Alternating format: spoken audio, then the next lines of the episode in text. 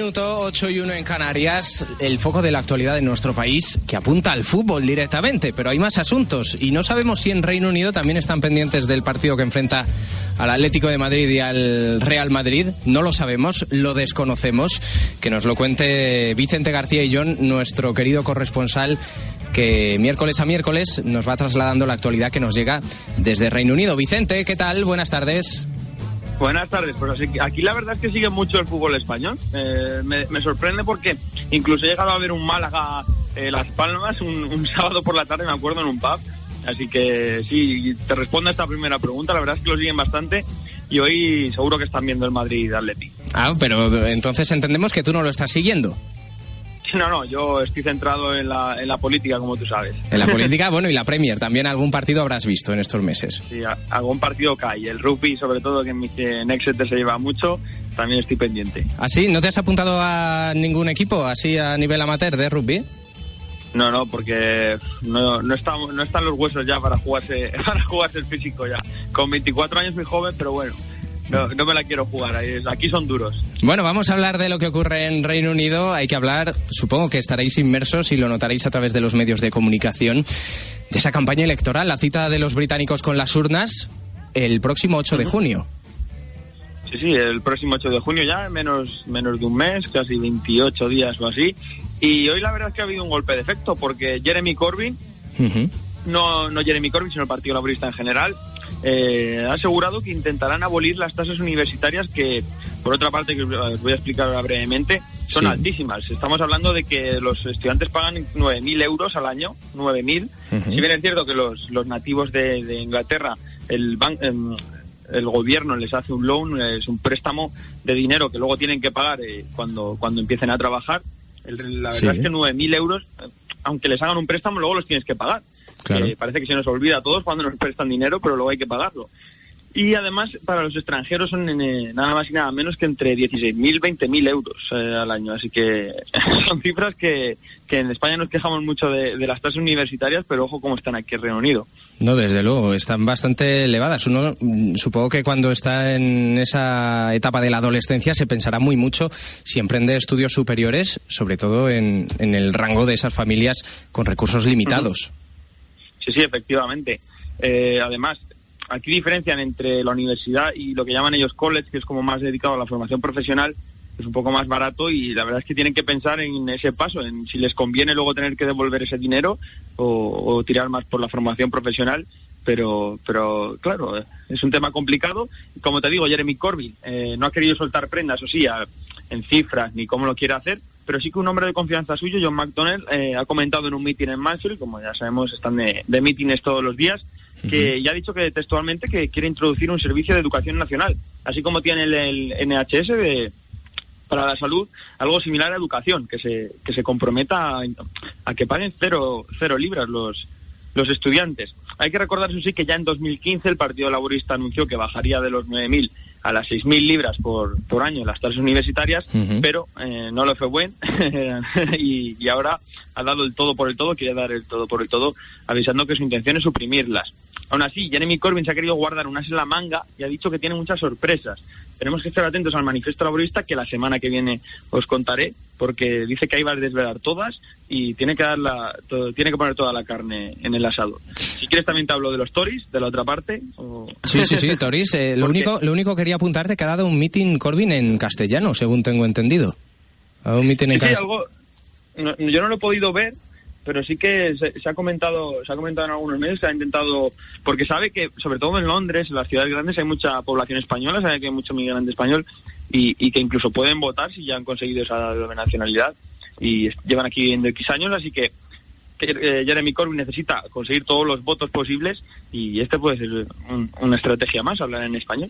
Y vamos ahora al lado Tori ¿qué ocurre que se cuece en este bando?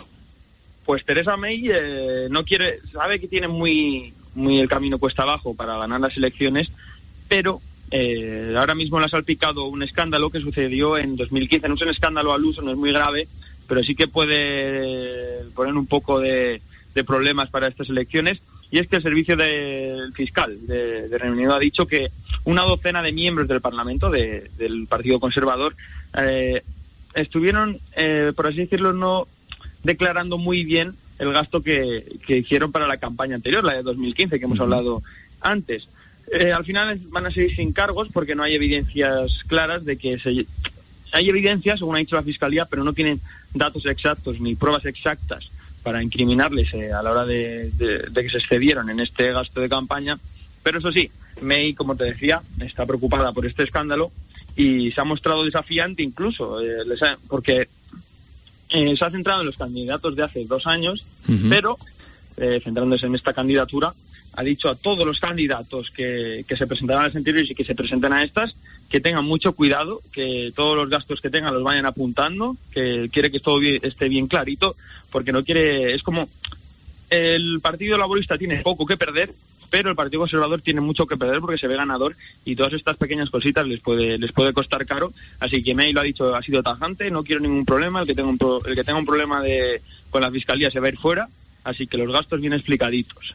El, escándalo, vamos un poco más al detalle, está relacionado con un autobús que en España está muy de moda, estos eh, autobuses políticos Con, eh, mensajes. Se ve circulando todo tipo de autobuses por las calles de, Madrid y de diferentes ciudades de, España, sí. Pues Teresa May puede tener un problema por un autobús de campaña que, que utilizaron, como te decía, para Cameron, no para ella, pero, pero se, se ve sacrificada ahora ella y por lo visto el gasto eh, no está muy bien especificado lo que costó el autobús, eh, la gasolina, etcétera. Eh, en fin, cositas que pueden desprestigiar un poco la, figura de May del Partido Conservador, que tiene una clara ventaja de entre 20 y 25 puntos y que no va a tener problemas en principio para ganar. Además, los liberales, los liberaldemócratas que te hablaba hace unos días, con su líder Tim Farron, ya dan por hecho incluso que Teresa May va a ganar y está ya empezando a, como diría, como hacía Podemos en España, está intentando posicionarse como segundo partido, eh, está intentando crear una oposición responsable, como decían también eh, desde el PSOE o Ciudadanos, intenta abarcar todos los liberaldemócratas y dice que él quiere liderar una oposición y que para eso tiene que superar al Partido Laborista y a los Verdes, que son los otros dos partidos que se sitúan en, en esta, en esta situación. Eh, a Luquí ya no, no mencionamos a Luquí porque las encuestas la verdad es que está en riesgo de desaparición. Eh, ya últimamente no se oyen ni, informaciones sobre sus mítines ni sobre sus propuestas porque los dan incluso por fuera, ya están fuera de la, de la contienda de la contienda del electoral. La fecha de caducidad del UKIP fue el Brexit. Una vez se consiguió la victoria en esa cita de los británicos con, con el referéndum sobre si debía salir Reino Unido de la Unión Europea, el UKIP es verdad que empezó a mermar. Nigel Farage eh, dio un paso atrás de la, de la vida política y nunca ha habido ningún sustituto de primera línea para, para tomar los trastos de, de, matar del partido, como quien dice. Sí, necesitan un Donald Trump en el, en el UKIP ahora alguien que aglutine el descontento, pero, pero, como aquí no hay tal descontento, no hay tanta gente atacada por, por la situación, no, no se necesita un Donald Trump ni un UKIP solo se necesitaba para el Brexit, eh, ya, ya pasó y ahora está yendo para abajo. E incluso si llega a conseguir un 5% de votos, incluso menos, sería, sería un logro. Sería eh, hablaba hace unas semanas que también teníamos elecciones locales. Sí, señor. Y que en ellas se, podía y que en ellas se podía ver un poco lo que iba a pasar en las, de, en las del 8 de junio. Cuéntame, cuéntame, ¿qué ha pasado? Vimos un desplome del UKIP ¿Y por qué el liberal demócrata Tim Farron ha intentado ya posicionarse por encima de los laboristas? Porque se desplumaron también en estas elecciones locales. Eh, los conservadores británicos, por su parte, eh, los de Theresa May, siguen ganando más y más terreno eh, a expensas de los laboristas, como, como también te decía, pero también están consiguiendo mucho voto que iba antes para el UKIP, lo que hace todavía que esta mayoría que va a conseguir presumiblemente Theresa May sea todavía más grande. El escrutinio se ve lento, por eso tampoco yo si me sigue alguien en redes sociales no he podido eh, publicar nada, porque básicamente hasta hace unas horas, unos días no, no sabíamos nada de, de estas elecciones, pero si hacemos una, una radiografía completa, se muestra claramente que Teresa May está muy reforzada para el próximo 8 de junio y, y que por esto ha convocado las, las, las, elecciones anticipadas. Ya lo sabíamos, pero estas elecciones locales todavía le han, le han dado mucho más más poder. En datos, si quieres te cuento. Cuéntame. Los conservadores obtuvieron 1.900 concejales, ahí nada, 558 más que los anteriores incluso, eh, que son casi 600 hablamos, mientras que los laboristas perdieron por su parte 320 y, y se, se, sitúan ya casi 1.000 concejales por debajo de, de los conservadores. El otro protagonista negativo de la jornada, el UKIP, eh, ha sido, eh, comentaban, fue gracias a un tuit de un analista político importante de aquí de Reino Unido, que dijo que están borrados de la faz del Reino Unido porque, porque han pasado de 154 concejales a uno. De 154 a, uno. Sí, sí, habéis oído bien. Un concejal tiene en Reino Unido ahora mismo el UKIP. Claro, es que supongo que ellos ya, bueno, han conseguido, decíamos, lo que querían y no invertirán ni un solo ni un solo penique, ni un solo penique en campañas, ni en mítines, ni nada de nada. Ellos ya les da lo mismo. Ellos simplemente se vuelven a integrar en, en la vida laboral británica y dicen, bueno, ¿para qué, ¿para qué vamos a tener ahora representación si en realidad nuestro mensaje bien lo podría adoptar la facción más dura de, del partido de Theresa May? Efectivamente, ellos han quedado sin un si un nicho de, mercado, por así decirlo, no tienen una propuesta que, que, no tenga ya el Partido Conservador y que es el partido potente, eh, no pueden desmarcarse de esas propuestas del Partido Conservador, así que el UKIP va a desaparecer eh, claramente. Ya han conseguido lo que querían, eh, veremos cómo le, cómo le va Reino Unido en este aspecto, pero, pero ya te digo, un concejal en todo, en todo Reino Unido. reacciones. desde el Partido Laborista estos dicen que estos comicios son cuestiones locales que no se tienen que extrapolar a nivel nacional, lo que se esperaba, y que colisionan con las críticas de muchos, entre centenar y medio de candidatos del partido, que ya habían visto confirmada la pérdida de sus escaños municipales. Es decir, antes de las elecciones ya veían que, que esto no iba a ir bien. Eh, la de verdad que de UKIP también, como te decía, eh, fueron los principales acicates del Brexit. Eh, por esto mismo ya no tienen nada que hacer y ellos no han querido dar ni siquiera ni siquiera declaraciones. Eh, yo creo que va a ser un partido que si, si no desaparece poco le va a faltar. O sea, porque Nigel Farage ya os acordamos que, que dimos aquí una noticia que estaba planeando hacer otro movimiento político porque había que este está acabado. Bueno, igual es el momento de romper cierto bipartidismo en Reino Unido y farás por un lado Tony Blair, que parece que vuelve y a lo mejor no encuentra cómodo entre los mm, laboristas, da una especie de paso adelante y también toma las riendas de otra nueva formación. Quién sabe, igual, igual llega el cambio político a Reino Unido, Vicente. Sí, sí, puede ser porque como estamos viendo en, todo el mundo, parece que la política va hacia sistemas personalistas. Porque hace nada ganó Macron en Francia sin tener un partido. sin tener un partido, que está buscando, tiene que buscar candidatos porque para las legislativas necesita un, un, programa uh, operativo, un partido operativo de verdad. Y le pasa como a Donald Trump, que incluso dentro del Partido Republicano cuestiona sus decisiones porque más que nada se están eligiendo a personas más que aparatos eh, aparatos eh, políticos como, como antaño. Así que veremos qué pasa con las noticias de Tony Blair y de Neil Farage que pueden cambiar mucho el panorama político de aquí a unos años. Hmm. Hay que hablar eh, de Brexit, por supuesto, que aparte de ser uno de los temas de la campaña electoral, no para decidir si se produce o no. El Brexit, recordemos, incluso aunque en un caso hipotético ganaran los laboristas, se va a producir, ya lo ha dicho Corbyn, que él simplemente lo que va a hacer es aplicarlo, pero intentar respetar los derechos de los comunitarios en Reino Unido como una de sus prioridades. Profundizamos un poco más en ese programa laborista para el Brexit, Vicente. Sí, sí, efectivamente, porque como tú decías, Jeremy Corbyn lo dejó claro, pero ahora está viendo que puede ser un, un, tema bastante interesante a la hora de dividir el voto y así acercarse un poco más a los conservadores y está evitando decir que, que, va a haber Brexit, eh, sí o sí, así que veremos qué pasa. Pero esto pasa porque eh, ayer la periodista de la BBC, Laura Kunsberg, preguntaba eh, a Corbyn que si Reino Unido eliminaría la, abandonaría la Unión Europea de una forma dura o suave. Sí. Eh, Corbyn no dijo que sí se iban a ir, sino, pero respondió que si querían un buen trato con Europa, que tenían que votar a los laboristas. Es como te decía yo, y yo creo que lo están haciendo bien, porque yo si fuera asesor de Corbyn diría, ¿qué, ¿en qué más dividida está la sociedad británica en estos momentos? Y es en quedarse en Europa o irse. Y ahí puede estar un, un nicho de mercado, como decía antes, importante para el Partido Laborista para recuperar votos. Porque si nos atendemos al resto de temas, los conservadores están muy por encima, con el gobierno estable en el ámbito económico, están por encima de ellos, los, los aplastan.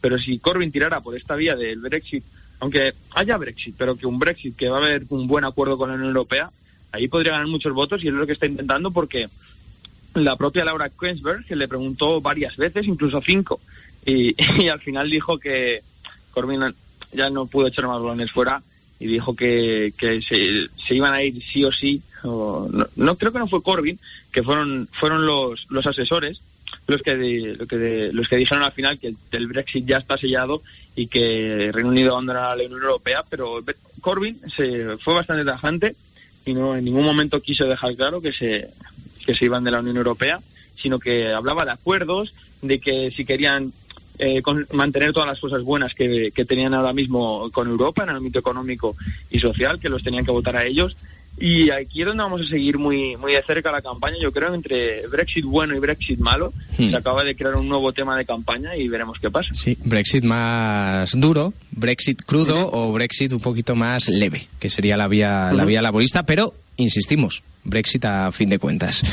Bueno, eh, un último apunte. Yo sé que tú eres un auténtico embajador de la sostenibilidad y que te gusta bastante pues hablar de cuestiones ecológicas y siempre acabamos discutiendo sobre qué ciudad contamina más, si Madrid, Londres. Parece que tú te llevas la palma en cuanto a que Londres es más contaminante que Madrid. Sí, sí, eh, es alucinante los nuevos datos que llegan y llegan y llegan incluso se ha, llegado a crear un movimiento de, en, el propio, en la propia ciencia, en los, doctores de aquí de Reino Unido, que se le llama los doctores contra el diésel, porque han encontrado que este carburante puede ser uno de los graves pues, consecuencias o no, los causantes de, este problema de, contaminación que han, le han dicho incluso a Teresa May que hay 40, pueden ocasionar 40.000 muertes prematuras cada año si, si los niveles de diésel continúan eh, como están ahora. Qué, qué barbaridad, qué barbaridad. Es una cifra increíble. Eh, ellos lo que quieren es que se produzca una eliminación paulatina de los vehículos con motor diésel en las ciudades y que en 2025 ya no haya ninguno. O sea, ellos quieren cortar el problema de raíz, no quieren ningún coche con, con combustión diésel. Eh, además, quieren que se creen zonas de aire limpio en la que no pasen ni coches de gasolina, ni diésel, ni, ni eléctricos, zonas de aire limpio con nada, nada de contaminación ni acústica.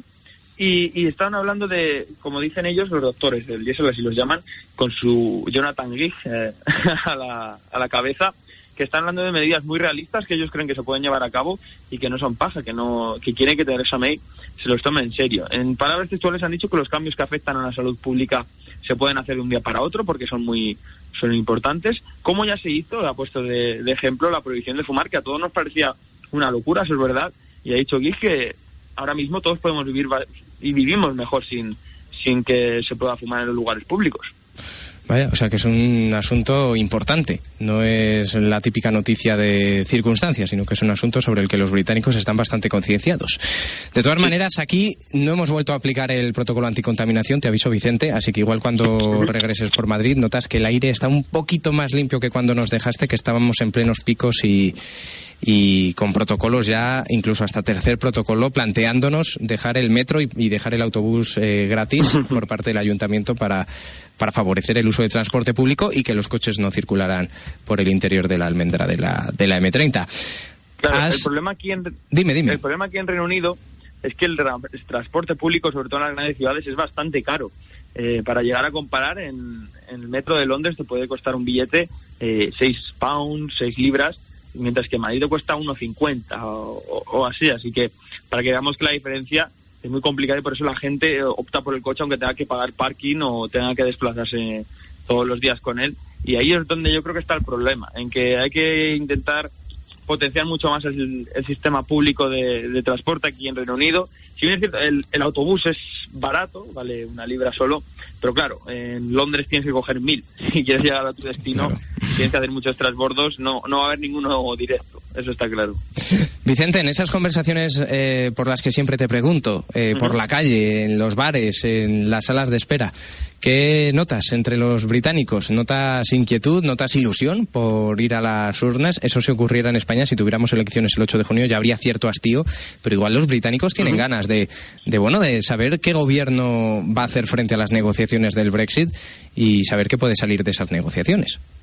Pues yo creo en este momento que, que Teresa May sabe que haber más abstención, porque yo con la gente que hablo no está nada segura si quiere ir a votar. Yo creo que Teresa May sabe que la abstención le favorece ya también y que, y que poner estas elecciones de generales junto a las locales y tras dos años solo desde que votaron la última vez con el Brexit el año pasado, la gente está bastante cansada de tener que, de tener que votar casi todos los años, casi cada mes. Entonces, yo con la gente que hablo está bastante, está bastante cansada. Incluso ven algunos que dicen que que les parece que el sistema político aquí está corrupto, algo que yo nunca había oído, pero me lo han dicho hoy dos personas y he dicho, bueno, pues si, si vosotros creéis que está corrupto, yo, desde, yo es que vengo de, un país que hay muchos problemas con este tema y, yo aquí no veo que, que esto se, se produzca. De, lo que no veo es que los medios lo saquen a la luz como en España, así que no sé si existe ese problema de verdad o que ellos los perciben, pero dicen que, da igual votar a uno que otro porque el sistema está corrupto, así que veremos qué pasa. La abstención yo creo que va a ser bastante mayor que en otras ocasiones. Al final hay puntos en común aquí en Reino Unido y en todos los lados. Vicente, hablamos si te parece el miércoles que viene y nos sigues contando lo que pasa en Reino Unido. Por cierto, que quien quiera estar pendiente de las cosas que lee, las cosas que enlaza y lo que va contando Vicente en redes sociales en arroba vicenaillón, arroba vicenaillón en Twitter y en Vicente García y John también se puede seguir muy de cerca pues eh, todo lo que pasa y todo lo que ocurre en Reino Unido que nos interesa y mucho y más ahora que se van a empezar a abrir las negociaciones para, para el Brexit. Vicente, gracias y un abrazo. Un abrazo para vosotros y nos vemos el miércoles que viene. Pasa buena semana. 9 y 22 seguimos en Mundo Noticias. Radio Internacional. Dinámica.